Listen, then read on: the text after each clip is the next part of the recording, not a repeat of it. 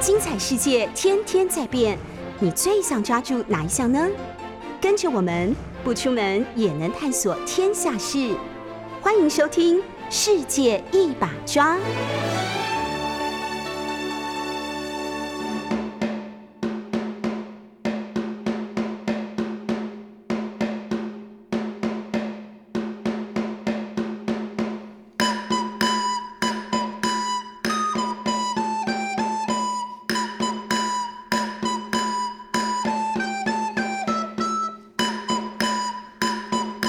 欢迎收听 News 九八九八新闻台。你现在收听的节目是《世界一把抓》，每个星期二早上十点的单元总编辑选书。我是主持人，也是新经典文化的总编辑叶美瑶。刚刚你听到的音乐，大概不用我特别介绍，这是最近非常火热的一部韩剧《鱿鱼游戏》里面每一次要玩游戏的时候，就会开始放的音乐《Way Back Then》，回到当时，回到小时候玩游戏的情境。呃，这部在 Netflix 上面所推出的原创韩剧，据说九月底开播到现在，已经在全世界大概八十个国家拿下收视的冠军。这应该是呃 Netflix 有史以来的记录，很可能也是这个韩国电视剧创下的一个，他们自己也破了记录哦。那这当然显示了一个啊，一个是韩国。影视内容对这个全球都有一定程度的吸引力，另外一方面也是让大家看到一个新的 OTT 时代的来临哦。不过我们今天要讲的不是剧。我们今天要讲的是一本韩国的小说。那在我旁边跟我一起谈这个韩国小说的人是本节目的制作人苏珊玉小姐，总编好。那个我以为她打扮成那个《鱿鱼游戏》里面的穿红衣服的人，就只是戴了个黑口罩哦。那呃，三玉是跟我这个我们两个其实是在看韩剧有一些共同的经历的，但是我相信他应该比我早。但我们两个共同最最最值得说的事情是，有一年，二零一四年吧。对，二零一四年，然后当时的我在韩国念书，然后你来韩国，对我去韩国其实是去书展，然后我知道当时因为因为三玉之前也在电台工作过，那所以我知道他在韩国留学，所以我就打打了讯息吧，问说。我到韩国可不可以找你？其实是因为韩国首尔，大部那个时候完全不会韩文，我现在也只会一点点基本的。我想说，我到那里人生地不熟，如果我要找到好吃的，可能需要一个内行的人。可是人生地不熟，我们约在的是东大门的 DDP。哦，那你也是安安然的到，怎么到的我忘记了。我我其实也忘记了我是在东大门。那但是三玉就提醒了我说，我们不但逛了百货公司，然后跟他一起去看《来自星星的你》的的那个那个叫什么展啊？场景展。对，那时候真的是很疯。我我记得还跑去人家的那个银行，因为我看到有一张金秀贤的海报 贴在门口。对对对，然后因为你要换换韩币，对，然后就顺便跟他要说这张可不可以给我？他就哎。还是跟他换旧有海报，我忘记哪一个顺序了。然后非常蠢的把那张海报带回了台湾。好，但是因为你非常兴奋，你还在银行前面拍照。对对对，那个呃，同趟旅行里面有我这个非常喜欢的作家李维京，他已经过世了，但是他生前的确常常拿这件事情来嘲笑我。呃，对我跟山玉大概就是二零一三一四年这一波。呃，因为几出比较年轻活泼的韩剧，重新注意到了这个呃奇特的影剧市场哦，我们重新发现了这个呃文化里面的一种新的魅力以后，然后就跟着这几年来一直在看各种各样的电影啊，呃，听他们的音乐啊，或者是看他这个各种各样的剧哦。那韩国影视文化其实。不是像我们这几年看到的只有这样而已哦。其实二十年前他就已经很红了。我记得三玉，你应该自己也是从很早比我还早看吧？你这么说的话，我发现我嗯，真的是二十年前开始看韩剧，两千年左右。对，两千年。嗯，我看的第一出就是《冬季恋歌》，是那是我不屑看的。会，因为我我有一个印象，就是他就很惨，就一下又车祸，然后一下又忘记过去的事情，失忆，然后后来失明，是，然后我就想说这是在干什么啊？我我有偶尔听到人家传转述那个剧情嘛，然后或者是大家很喜欢那个，哎，最早是车人表，有一个叫《火花》，那是第一出进来台湾的韩剧，是是是。对。然后车人表后当时也很红，后来就是裴勇俊的这个《冬季恋歌，然后好像还有人跑到韩国，一定要去那个场景拍拍照，而且那里有一个人形立牌，你可以跟 裴勇俊合照。哎，其实不是只有你这样，我听说非常多日本人，还有非常多韩国人自己也是。我有一个韩国的前辈，他的太太就是这样做的，然后他还把照片给我们看，先生非常不以为然哦。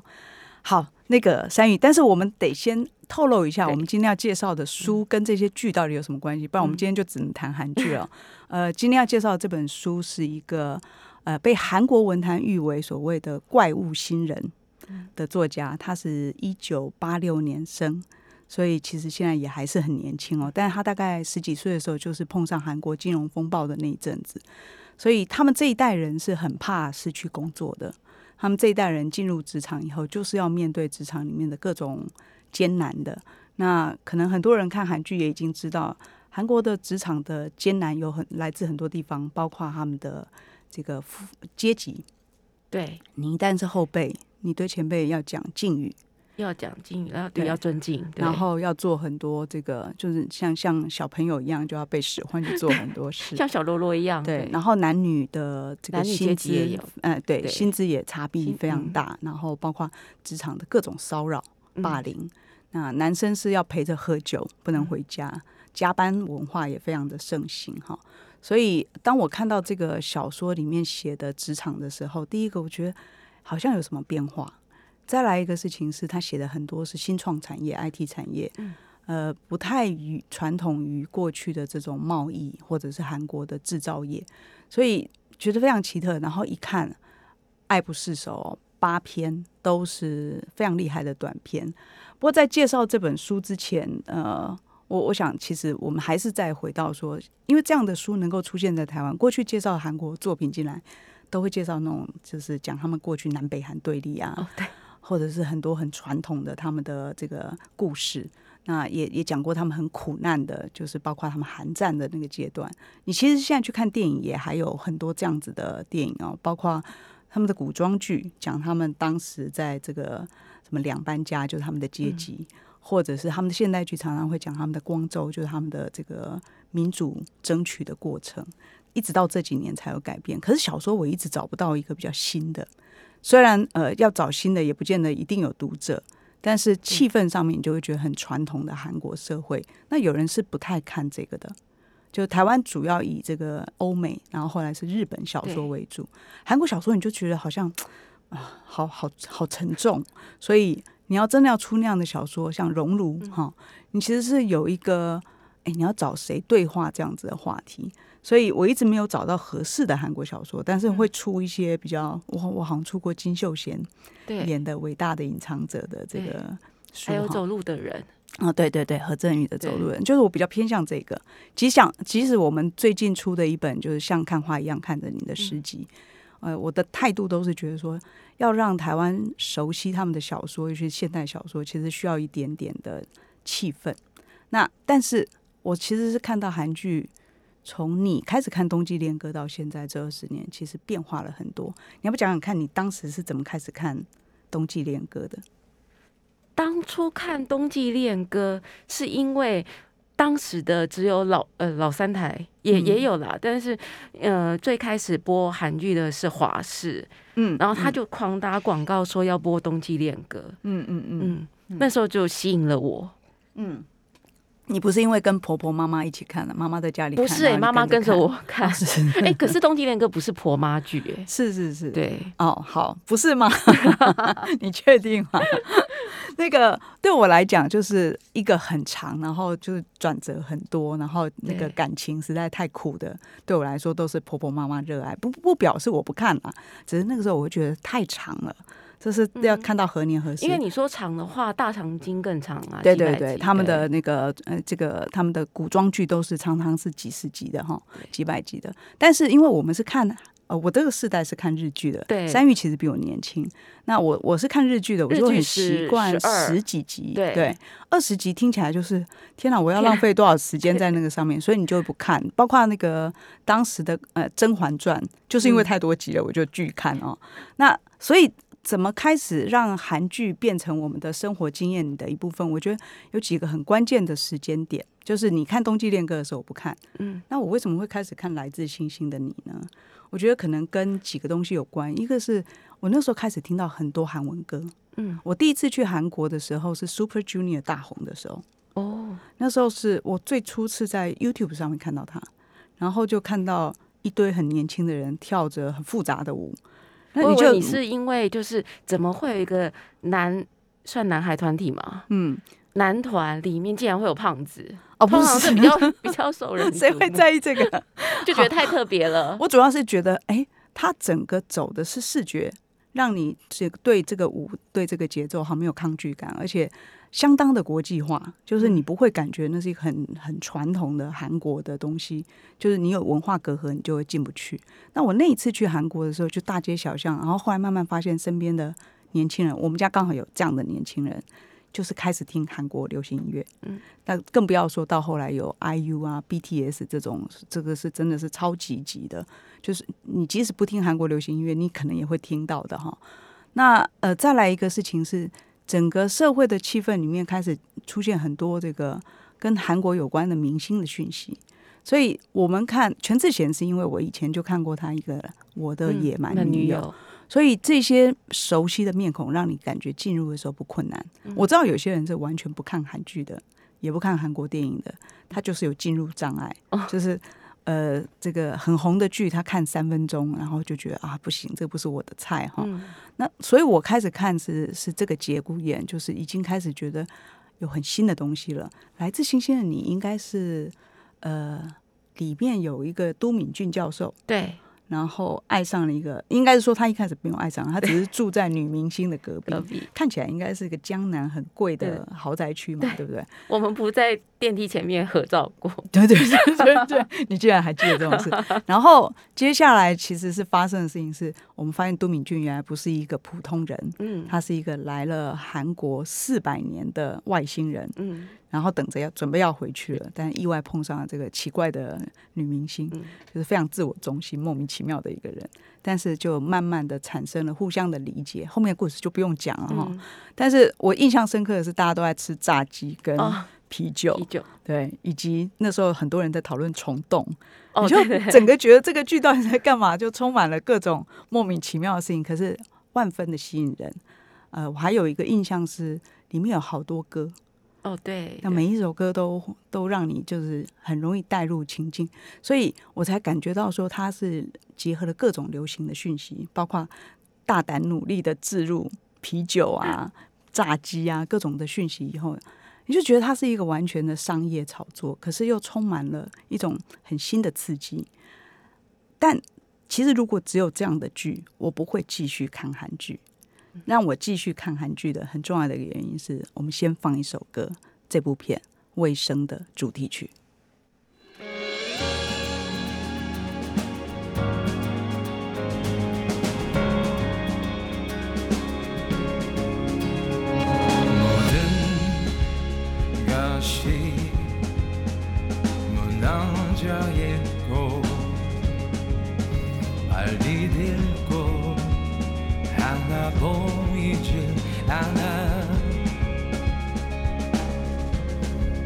I can't deal.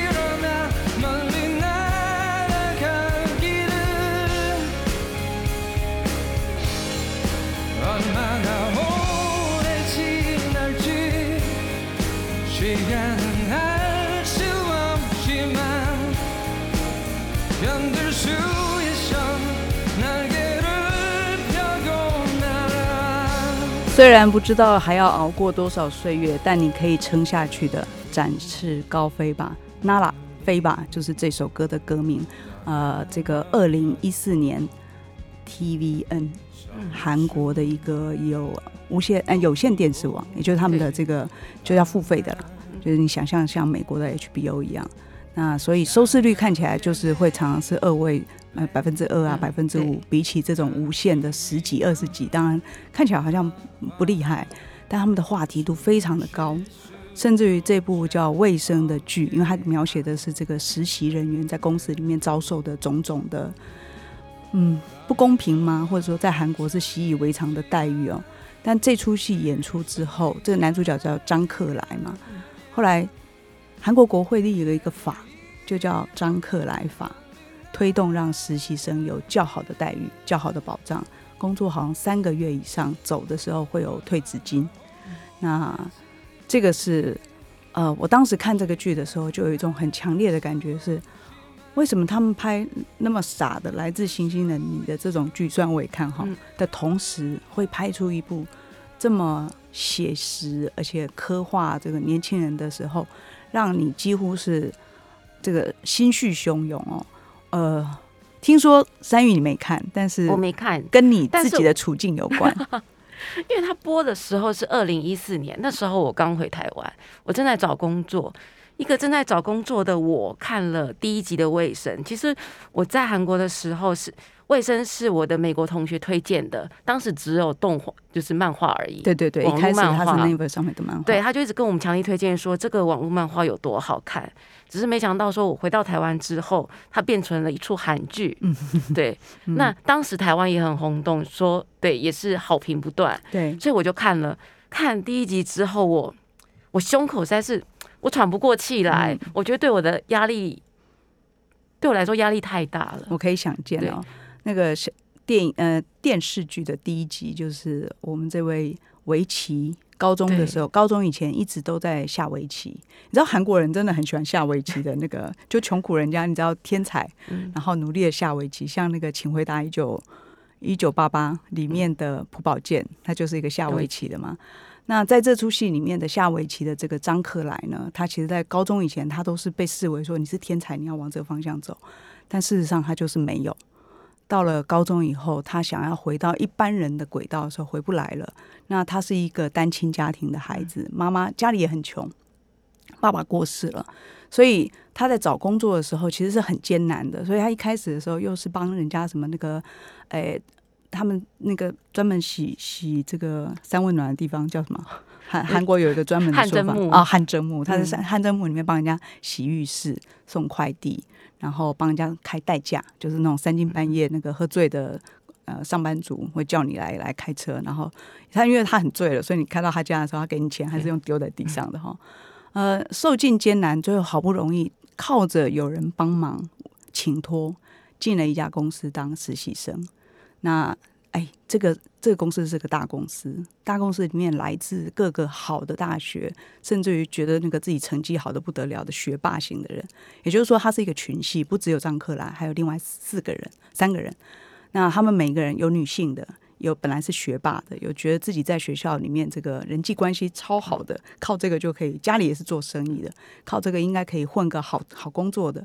所以大家看到张克来的态度都是。你是靠什么？你怎么这个高中学历你也可以进得来？我们这些高材生才才来这种地方的。那连实习生的时候都要竞争，因为他们实习生会让你互相比赛、互相考呃考验，然后最后呢其实是会淘汰掉人的。所以实习生同期进来的人里面，还没有活下来，在这公司留下来之前，彼此是要互相竞争的，甚至于要让菜的让对方分数比你低这样。那你就看着这个张克莱，不只是他，他的长官也是要受尽欺压的，因为他在同期里面，他的长官科长、吴科长嘛，吴次长、吴科长，就是在同期里面，他可能也是被认为是比较边边角角的、不重要的、不会讨好上司的人。那是一个职场的群戏，可是你看到后来，在一开始是漫画，那。呃，作为漫画的时候，他其实就已经很别出心裁了。据说他当时已经破十亿的观看人次。那为什么会这样？因为这个漫画漫画家一开始是被出版社建议说，你可不可以画一个围棋天才的故事？哦，因为韩国也在发展自己的漫画嘛。可是韩国漫画非常有趣的是，它主要是在网络上面收看。网络上面看的意思就是说，如果不好看，他就不看了。他不是买回家以后才发现不好看。那那个看不看的那个实际数字是很快就显现的，所以你也可以说是一个非常残酷的竞争，以至于我们这个画家本身他就想说，画一个围棋故事，那你就看《麒麟王》就好了。日本有那么厉害的，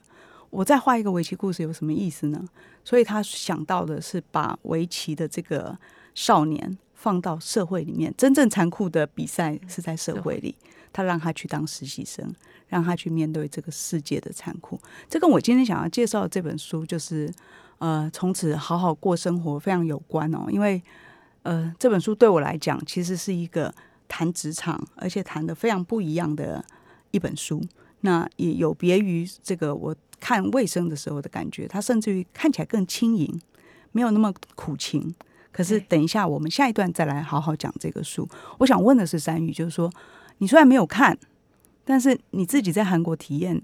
像卫生那样子的职场竞争，你没有感受吗？嗯，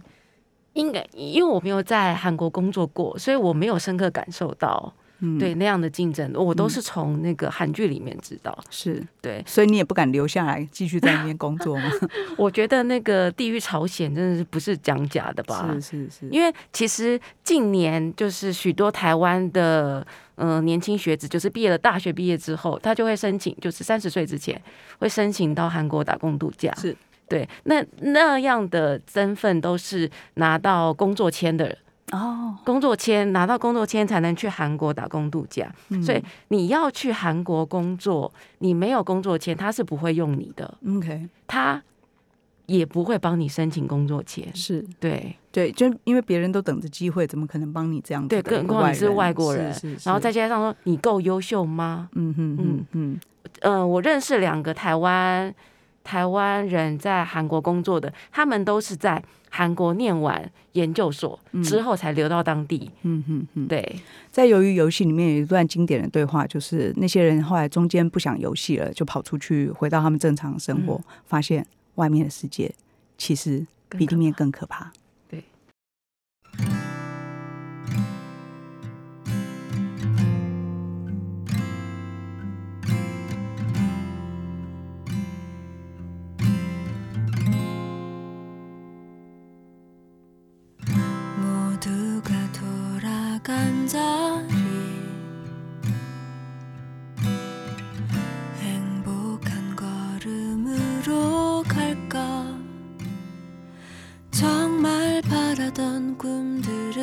이룬 걸까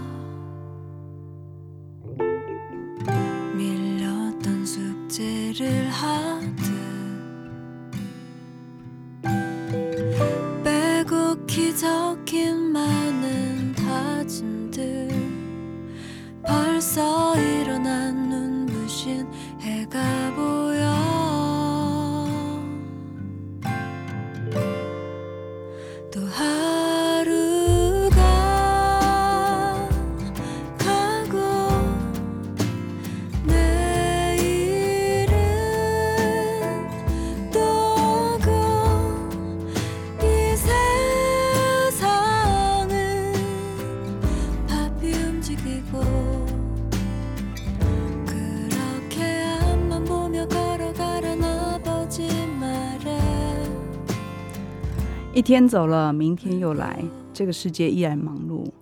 你要直视前方，往前走。我想起爸爸说过的这句话，眼泪掉了下来。这是《卫生》里面的一首歌哦，叫呃《明日》。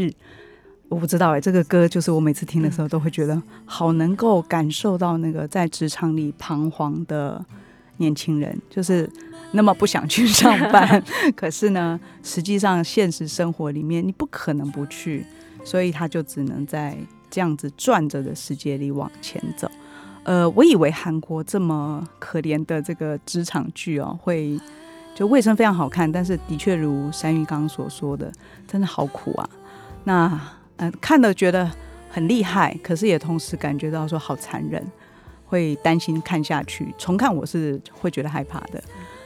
但一直碰到这个，我想我们现现在就来好好讲一下这个书哦。这个书叫《从此好好过生活》，在韩国它被视为是一个有 sense 革命的小说，就是他觉知自己在职场的角色，他有一个新的想法。那你一样看得到职场里面的辛苦，可是你会感觉到这个个人的感受不一样了。呃，我先介绍一下这个作者好了，就是我刚刚有讲他是被韩国视为是怪物新人哦，他其实这个毕业以后有七年的时间在 IT 产业工作，但他念的是社会系。那 IT 产业当然大家都会知道，就是这个两千年以后，其实是一个国际上面大家都很努力想要进去，因为很很新颖嘛，有未来。那他待了这七年呢，显然是体会了很多。后来他就辞职了，辞职以后他休息了一年，接下来他跑去念这个研究所，念小说写写作。但显然这这不是一个可以就是靠小说写作就过生活的社会嘛，所以他虽然念了这个研究所，但他出来又重返了职场。他在第二个职场的时候，决定至少要给自己留下一篇小说，他就写了这本书里面的成名篇，叫做《工作的快乐与》对不起哦，悲伤悲伤。工作的快乐与悲伤这一篇呢，一开始他是去参加一个创批出版社，这个是一个出版集团，他的文学奖新人奖，就他得了第一名。那这一篇文章当然就是出版社就把它放在网络上让大家看，说，哎，这篇是得了第一名的。结果所有人都跑去看，因为很年轻的人会感觉这简直就是在写我哦，然后造成了四十万人次跑进去看，就出版社的网站就宕机了。所以大家就哇，觉得这个太厉害了，一个完全新的人写出来的故事，让年轻人这么的有感。不过我们先不讲这一篇，这篇其实是比较长的篇幅，而且非常像个呃作者个人的一个经历哦。我想讲一个对山芋来说，搞不好你也会有感的一篇哦，就是第一次的这个工作，第一次的一百零一次的履历与第一次的上班路。光看这个题目，你就大概可以了解这个求职过程的辛苦。对你看经过三次实习，嗯。半年、半年、一年嘛，三次嗯。实习之后，然后又就应聘成为另外一家正正式的员工。哈、对，就是好不容易有人真的要他，他本来还以为不会要他，对不对？其实他他算他的呃年薪的时候，我有在算，他一个月不是说他两百零一万韩币嘛，对，也就以四万多，嗯，哎、以以对对四万多，以这呃这本书写的那个币是一比三十六的话，嗯哼大概就是五万五。嗯可是看是从台湾看，很多，对不对？但是他们物价也高，是所以你就不能觉得说这个薪水好像还不错。对，因为我看他这个光是房租就要一万五，对，然后就台币换算一万五，他其实是用日呃韩币写的是五十万，嗯，然后什么他还要自己存结婚基金，他其实根本没有男朋友，对但是他要存这个钱，然后他要缴这个保险，然后以及他的这个电啊、网路费、对。什么水电费全部扣下来以后，我以为这个四五万块钱很多，就发现扣下来剩下剩下大概三十五万韩币，约当台币是多少？九千。一万块都不到，一万块不到，嗯。对，所以他就分成三十天，每一天要花多少钱？对，然后每天只能花韩币一万一千。呃，差不多是两百多块钱吧。对，好，所以这个小说的一开始，我们看到不是他去上班，是他在上班途中决定要买咖啡。对，他在挣扎要不要买，对对，因为有两种嘛对，贵的是冰咖啡，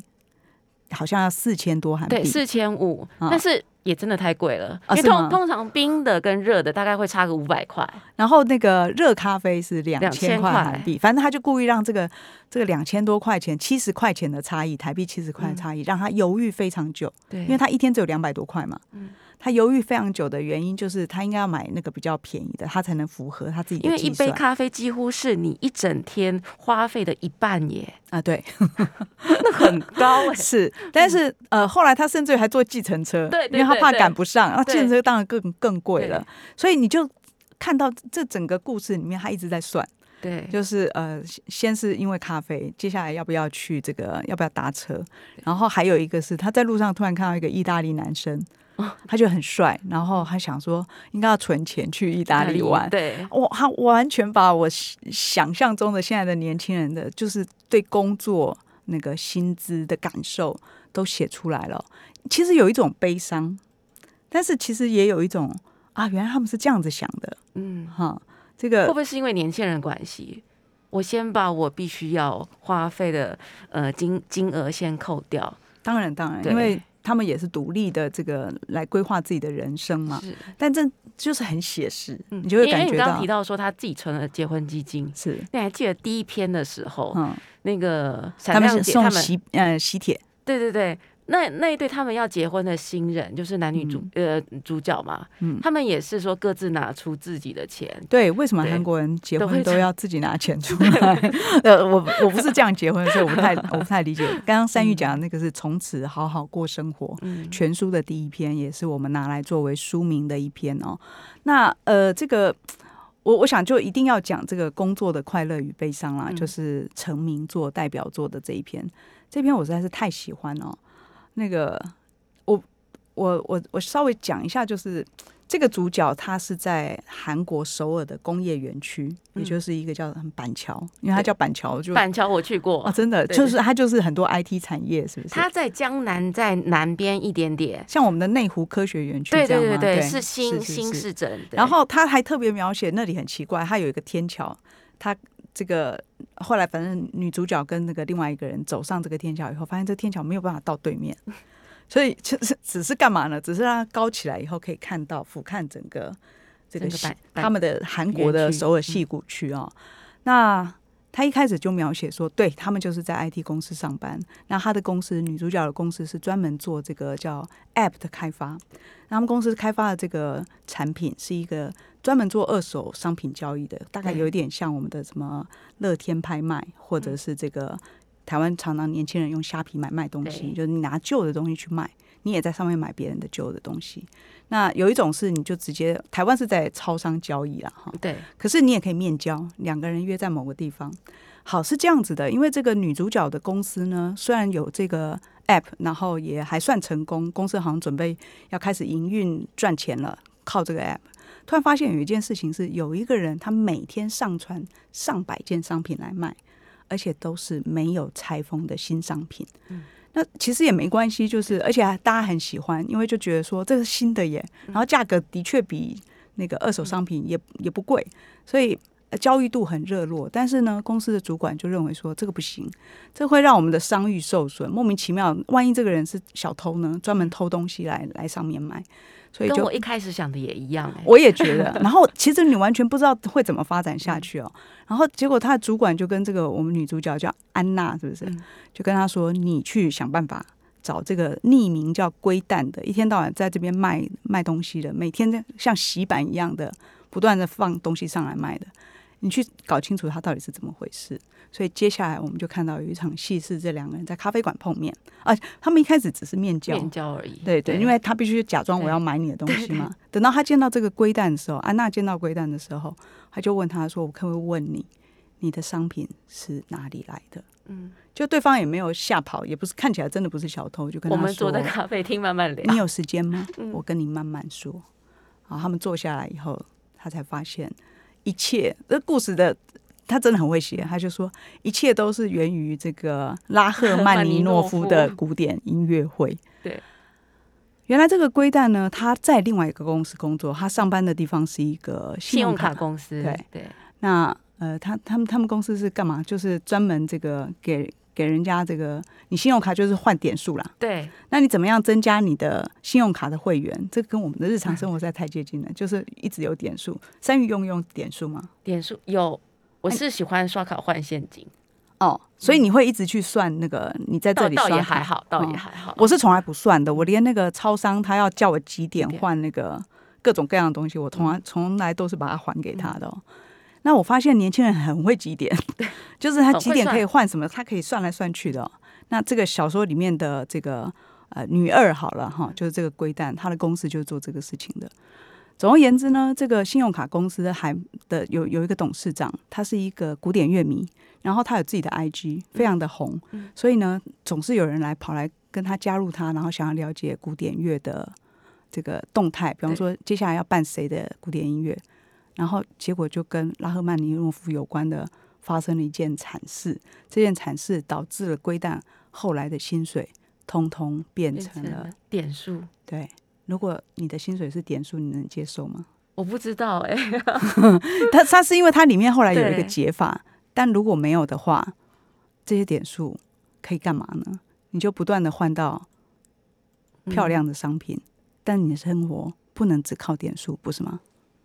欢迎回到 News 九八九八新闻台，你现在收听的是《世界一把抓》的每周二总编辑选书单元，我是叶美瑶，坐在我旁边的是这个节目的制作人苏小珊玉，雨对对对对。今天因为要讲的是一本韩国书，也延嗯。伸到了一个、呃过去二十年来跟韩剧有关，在台湾呃有不同的感受的发展的这样的话题，所以我请制作人来跟我一起聊，因为以及我有短暂的在韩国住过，对对对，回过头来再看今天介绍的这本嗯。书，我觉得嗯、呃非常有感觉。嗯。基嗯，虽然我只是短短的住了一年半，可是我就觉得这好像是我曾经就是曾经的生活，嗯嗯。更别说是当地的韩国人。是，我觉得那个四十万的人涌进去，真的就是嗯证明三玉说的这个事情哦。就是你看的时候，你真的会觉得，怎么真的跟我生活里面那么贴近？但你知道，描写跟生活贴近的事情其实是不容易的，对，因为你很容易写越简单的事情越难写。没，错，没错，而且嗯你要写的让这个我是个在台湾没有韩国经验的人哈，顶多就是旅游了三四趟这样，但你并不知道真正的一般年轻人生活的痛苦或者他的快乐的来源。那像我们刚刚还没讲完的这个呃工作的快乐与悲伤这个故事。你真的很难想象，就是说他们的这个主管其实就是一个霸凌，对，他的这个董事长就是呃这个信用卡公司的董事长龟蛋的老板了哈，因为他自己是一个古典乐迷，然后很喜欢在 IG 上当一个网红，因为他有二十万人在追踪，所以所有人都会问他说：“哎，你们公司最近会不会办这个谁谁谁的音乐会？”然后 follow 他，所以这件事情对他来说是一个对董事长来说是一个特权。就是我在这个公司，所以这厉害的演出我都知道，所以人家来问我，我有权威性的回答。但龟蛋搞不清楚状况哦，他只知道老板很喜欢古典音乐，然后我们公司那年真的办了拉赫曼尼诺夫的亚洲巡回的韩国内战的表演。然后他的他们公司实习生说怎么办怎么办？这个公司网站涌进了好多人来问说是不是真的会来？那我们已经签约了，到底可不可以公布？嗯，其实你就是一个呃，你的你的受众想要知道答案，而且你也已经签约，确定这个点这个演演奏会办得成。对，然后公司已经被问很久了，嗯所以同事们都很想知道说，确定了我是不是就可以公布？嗯，就他在一片忙乱之中，龟蛋就说可以，然后没多久他就被董事长找去办公室了。董事长说：“谁让你先发这个消息的？”这真的很奇怪，但是对，就发生了。然后后来他被降，他被调职，看他被对对被调职，看看起来没什么事哈，就是对调职。调职他他也很抱持乐观的态度说：“对我还。”可以学新的、嗯新的业务，没关系。真的是很乐年轻人，观对对，很乐观。然后结果有一天他们在开一个会的时候，突然董事长就跑进来跟大家说：“我们的信用卡到底有什么好？”嗯，龟蛋就不疑有他的回答说：“我们的信用卡的点数是比别家多一倍。对，”那董事长又问他说：“点数有什么好？这么好吗？”嗯他说：“点数非常好，年轻人非常非常喜欢。”董事长的下一个命令是：“那么你这一年的薪水全部换成点点数。”数，嗯，哇，我们后来为什么会在这个二手网站、这个交易网站上面看到他不断的卖东西？他其实当时看到第一次看到自己的薪水真的进来的是零，然后是一堆点数的时候，他就哭了。嗯，那个哭，其实你知道，在职场上哭就是就不坚强嘛。所以韩国大部分人其实是会忍忍住的，嗯尤其女孩子不能不能示弱的话。可是看到那个点数的时候，你简直是傻眼了。他在里面有一段话说：“我可能是全韩国 点数最多的人，那怎么办呢？”这样后来他经过了一天震撼以后，哭也不是办法，因为人家就是给你点数，你也没办法反抗。你嗯，我我我我第一个想象是说你可以离职啊，对，反抗就是，对，可是工作不好找啊。真的。嗯，然后你好不容易可能呃从实习生晋升到了一个正职，你是不可能随便动的。你还有各种东西要缴款，就像那个第一第一百零封这个履历书一样，你可能有很多费用已经都卡在里面了。对所以你一旦马上没有工作是不行的。所以他人瘦下来了，接下来他做的事情就是把点数换成实物，真正的东西以后，再去二手网站上卖掉。这故事就是这样子。可是你随着那个情节的发展的时候，哇，你真的是觉得匪夷所思。然后后面还会讲到这个女主角，就是我们的安娜自己的职场，也有一个叫事。Kevin 的这个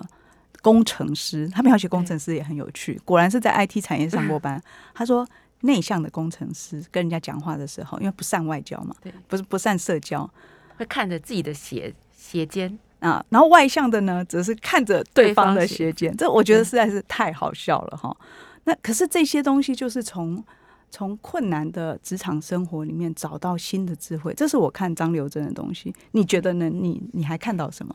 我还看到，因为我刚刚有跟你分享一篇，就是我在韩国住的时候，嗯然后呃，其中有一篇是说有一个有个女生因为跟呃男朋友分手，以及就是呃房东忽然涨房租，嗯，所以她就逼得她必须搬家，然后她又搬到距离公司近一点，然后房租便宜的地方，便宜就真的没有好好好货啦，嗯嗯，对，那个她如何形容她屋子的，嗯不不堪吗？对对 对。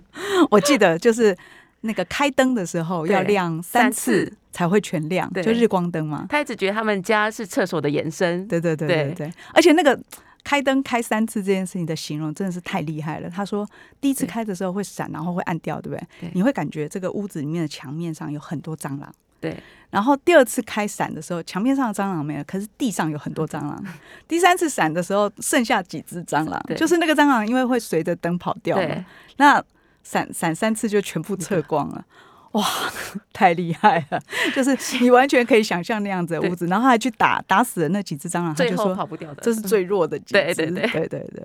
然后他他遇到说，嗯、就是因为她是独居女子嘛，嗯所以我呃没有人知道她搬到这边来，但是却有人来按门铃。啊，对，对，因为我也遇到过，那个好可怕。对这因为这篇的片名就叫《凌晨的访客》，对对，所以你碰到过啊？我碰到过的，也是有人来按门铃。真重也是我也没有认识的人啊，怎么会有人来按门铃？嗯，但当时的我，我有呃网络购物，所以我知道大概是送货来了。嗯但是我觉得说没关系，我楼下有管理员，那你送到管理员那边去就好。所以我也其实我也跟他一样、哎，我就把棉被蒙起来，我就不想不理他就是了。对对对，嗯，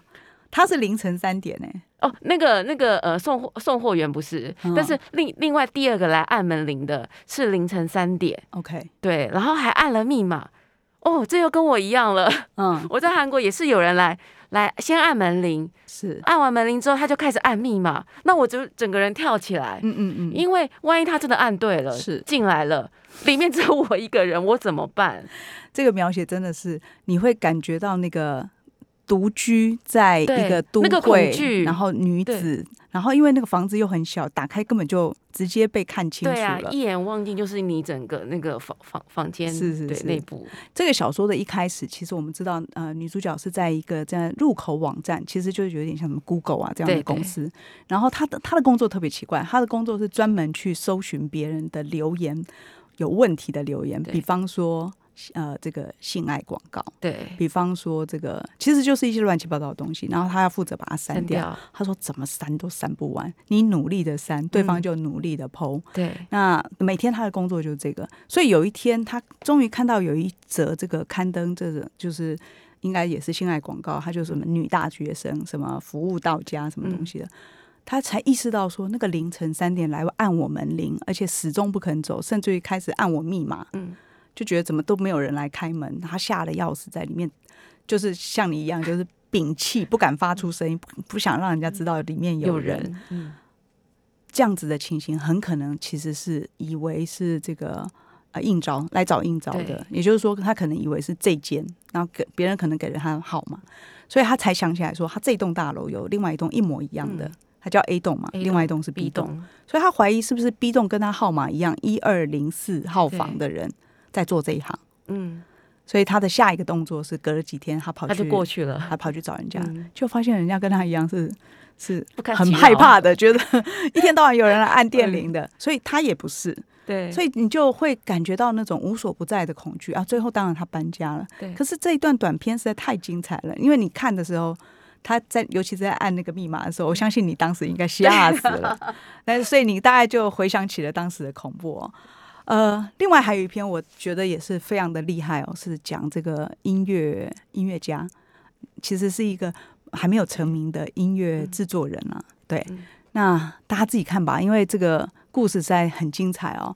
我，但是我觉得从这个书的第一篇《从此好好过生活》到现到现在，然后呃，你可以看到这个韩剧里面过去的苦大情深哈，呃，或者是现实生活里面的残酷，我觉得都在这个八篇小说里面变成了一种轻盈的，让你能够理解现在年轻人其实已经找到生活跟工作的平衡。呃，他最后这个从此好好过生活是给对方的祝福哦，就是他们结婚的时候的祝福，也祝福大家。你看了这本书就会知道。